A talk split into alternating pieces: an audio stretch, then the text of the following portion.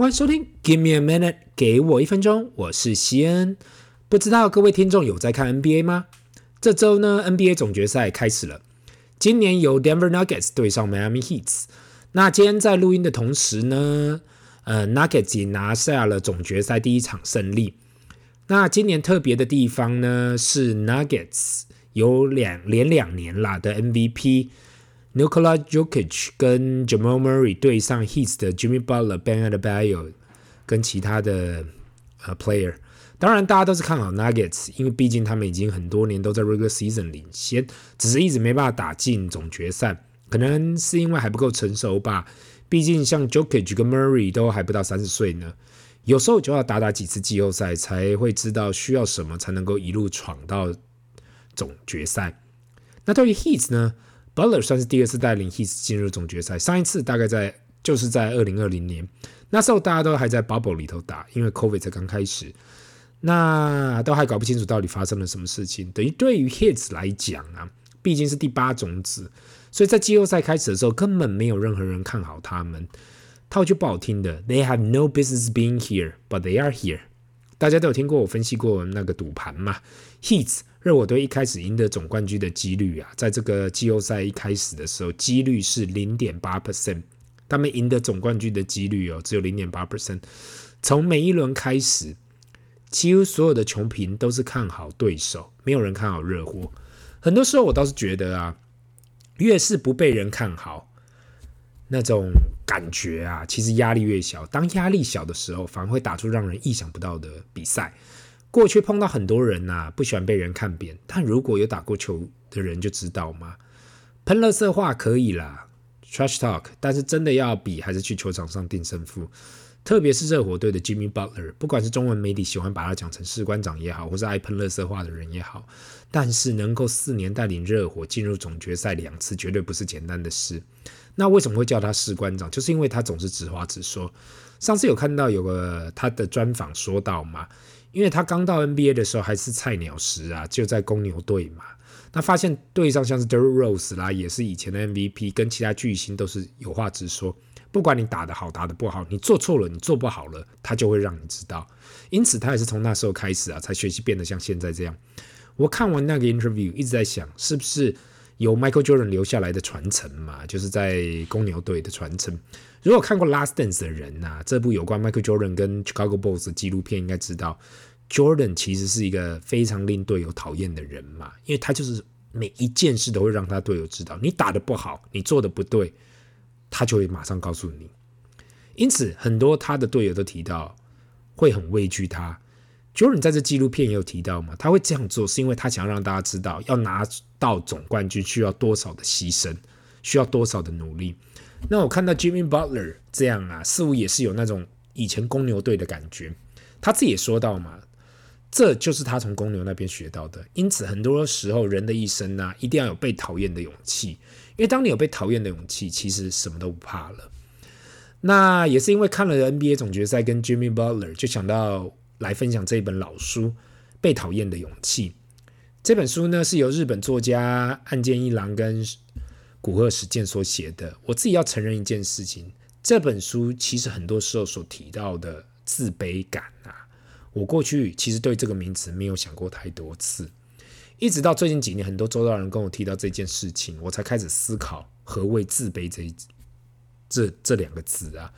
那也是因为这一本书啦，真的如同我过去读过很多本哲学的书，其实都需要读过几遍才能够去了解到底这书在说什么。特别是过去十年，我开始发现嘛，原来不管是做什么，都是有关人性的。如果可以更了解人性，不管是做什么事情，都会容易许多。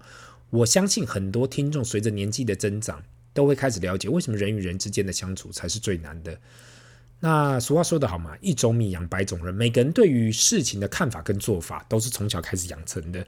当他就是习惯了某种生活模式跟思考方式，要真的做出改变，其实需要很大很大的决心。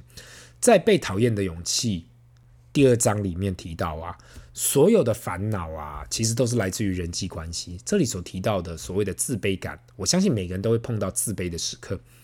不管就像我们从小讲到身高啊，讲到体重啊，不管是讲到自己的成绩也好，出社会的成就，自己的家庭，哪怕是最微不足道的一点点东西，都有可能会引起自己内心的自卑。与其说这些自卑呀、都不是来自于客观的事实，都是来自于主观的解释。譬如说，拿自己身高来说好了啦，有些人觉得自己不够高，那就是要看去跟谁比嘛。如果你都跟那种人高马大的人去比较，内心当然会很难过。那这些都是非常主观的意思。但是换个角度去想啊，去看，你还是可以把身高当成优点还是缺点。那对于自卑情节这方面呢，这是一个很复杂的心理状况。很多人会把这件事情当成一个借口。可是如果你可以把这个想法带入到追求卓越的心态，很多时候是一种原动力，一种成长的催化剂。就是你自己知道啊，也许我有哪边缺少了，但哪些我还可以更努力的去改变。那但是很多时候呢，我们也会陷入一种叫做优越情节，我们夸大自己啊，不管是自己的成就还是经历，希望透过这样的模式啊，去让他人感觉好像自己高人一等。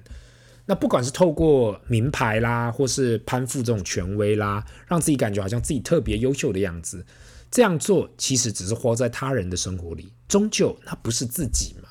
当看到人一直在自吹自夸，其实内心是自卑的。如果是真的有自信的人呢，反而不是需要到处去吹嘘自己、夸大那个事实。那这个章节呢，我相信每个人都可以体会。一个很健康的自卑感，不是跟他人比较，而是如何跟更好的自己来去做比较。如果你一直去跟别人比较嘛，即使你一直是个赢家，但是永远都会充满那种不稳定的感觉。毕竟这个世界太大了，当你认为你很棒。外面还是有更多人比你更棒。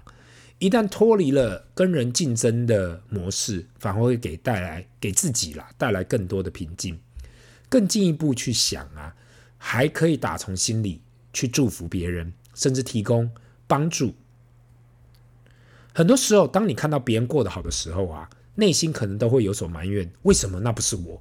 或许还会去帮自己找借口，因为他运气好啦，他有富爸爸啦，他有关系啦。可是，如果可以把这所有的东西放下，你更可以去祝福其他的人，给自己一个更平稳的心情。那第四章呢，提到呢，世界的中心在哪里？提到很多人过着只在乎别人怎样看我的生活模式，以自我为中心的方式在生活着，那就是只有我。或许是现在社交媒体跟网络吧，使得大家很在意其他人。永远记得这一点嘛。当你看到你的朋友、你认识的人贴出他们在干嘛的时候，其实他们只是在分享他们人生最精彩的片段，只是那最小、最精彩的片段。你需要你周遭的人呐、来定义你该怎么生活的话，你真的会很辛苦。该怎样去过？那你怎么没永远没办法去过自己的人生？那当你看到这个世界有多大？你我都仅仅是里面一个小小的角色而已，并是并不是全部的时候啊。这时候你会发现，太在意他人为别人过活，那是一种最痛苦、最不自由的生活方式。特别是如果你真的很爱被称赞、被人羡慕，那其实是一个非常痛苦的生活。在第五章里面呢，认真活在当下，其实对我感触很深。当我们分辨出来什么东西是我们可以改变的、可以控制的，跟什么是不能改变的、不能控制的，当你有那个理解后，你将会让自己活得更自在。你只能去控制跟改变你能够做的事，你最多去烦恼这些事物。但是那些不能够改变跟控制的呢？那也不是你该去烦恼的事。我自己要承认，过去的我烦恼太多那些我没办法去改变、去控制的事物，也让我时常陷入焦虑不安的状况。过去当然讨厌你的时候，你没办法去改变他的观点嘛，对不对？他如果真的就是感觉他很讨厌你这个人，你要怎么去改变？没办法，因为那就是他的想法。你尝试着，但问题就不在你啊。每个人都有他自己的主观意识。那这世界上肯定会有人喜欢你，也有人会讨厌你，这是毋庸置疑的嘛。如果没办法去改变，那为什么还要去担心呢？去忧虑呢？去焦虑呢？那最后我想要分享的一点，也是我自己一直在学习的课题。在这里跟大家分享一下，人生最大的不幸就是不喜欢自己。太多人掉进这个陷阱，好像我有贡献就应该得到其他人的认同。其实人生最后啊，最大的快乐在于我对他人有贡献，我对其他人有帮助、有用处，那你自己就可以感受到这样的价值感跟幸福。你不需要他人对你有所表达。那这样的贡献，并非不用去追求他人的认同嘛，而是发自内心就想要的贡献。只有这样想，才能够幸福并满足的生活。那这一集讲到最后呢，应该还是要专注在被讨厌的勇气。只有你有被讨厌的勇气，才能够得到人生的幸福。听起来好像很抽象，因为你就讲啊，你到底在说什么东西啊？为什么一定要有被讨厌的勇气？可是因为我们这个 podcast 的听众的睿智啊，我知道。应该大家都可以了解吗？当你不在意他人怎样去想你的时候，你可以真正的活在当下，认真的做自己。那更上一层楼呢，是你能够无求回报的贡献给他人，并祝福他人过更好的生活。那时候你才能得到真正的自由。那今天的分享就到这里，让我们进入 Q&A 的时间。第一个问题，先第一次写给你，因为上礼拜你说到手上没有小麦的这件事情，我自己承认，看到确认市场一直下跌，我只能赶快出清，不敢再进场，所以我现在只有握着满手现金。看到市场一路往北，只要过去半年有进场的人或持续买进的人都有获利了。现在看得越久，自己内心越难过。你觉得如果现在手上完全没有东西的话，该怎样去做？那我现在去追高的话，即使是大盘的 ETF，会不会当成韭菜？毕竟现在大盘都拉了一大波了，现在进去不就是帮忙垫高价格吗？希望你可以分享你会怎么样做。那好，首先呢，我要先谢谢你这个问题。其实你不是第一个问我这个问题的人啦。过去两个礼拜，很多人都在问，到底发生了什么事情？台湾的说法不是五穷六绝吗？大股东会因为想要需要买卖股嘛来缴税，所以五月的时候会来买股票。那六月因为很多大股东跟投资者不想要领股息来去缴税嘛，所以也会卖股票。那外国的说法总是 sell in May and go away。如果你真的这样做，好像也没上到车。这也是为什么我多次都建议持续买进，不要尝试去猜底或抄底，才是最符合人性的做法。毕竟真的来到底部的时候。那我们现在回去看一下，想一下，是不是就是大概去年九月跟十月？那大家永远都会想嘛，会不会更低？还会更低吗？我们反而会迟疑自己的决定。今天即使你到处去求神拜佛也好，也没有人可以跟你讲底部到底在哪里，高点在哪里。唯一我们能够做的就是选择好自己的标的物，持续买进。那为什么我会推从大盘指数 ETF 对于普罗大众呢？这就是最适合平常人的工具。你不用去研究财务报表，你不用去看经济数据，你唯一只要相信的就是你所选的市场。只要它长期都会成长，只要你只要看到你这个市场长期会成长，那就是 keep just keep buying。任何的资产，其实任何的资产，你只要想得到它会成长，它会长期成长，你就 just keep buying。那我现在能够给你的建议就是，如果你已经选好你自己想要的标的物，然后你也有足够把握，那就立刻开始投入吧。那我希望以上有回答到你的问题。这里是 Give me a minute，给我一分钟，我们下次见，拜。